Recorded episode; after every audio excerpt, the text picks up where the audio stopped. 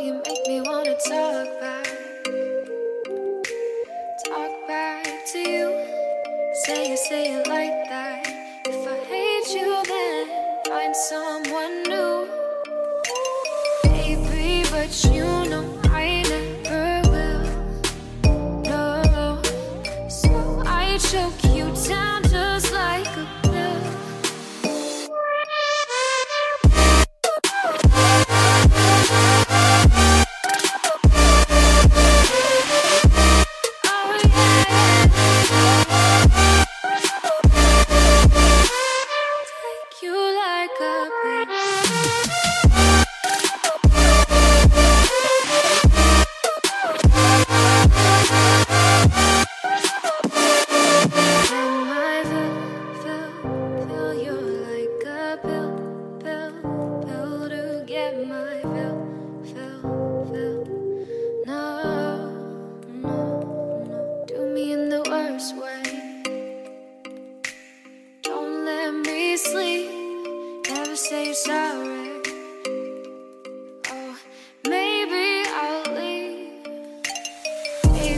But you know I never will.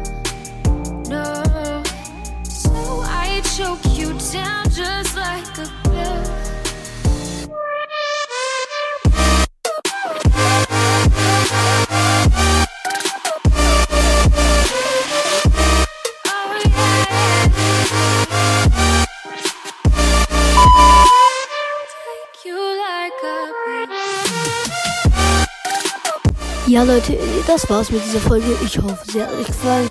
Bis zum nächsten Mal. Und soll ich noch mehr No Coins Runs machen? Ciao!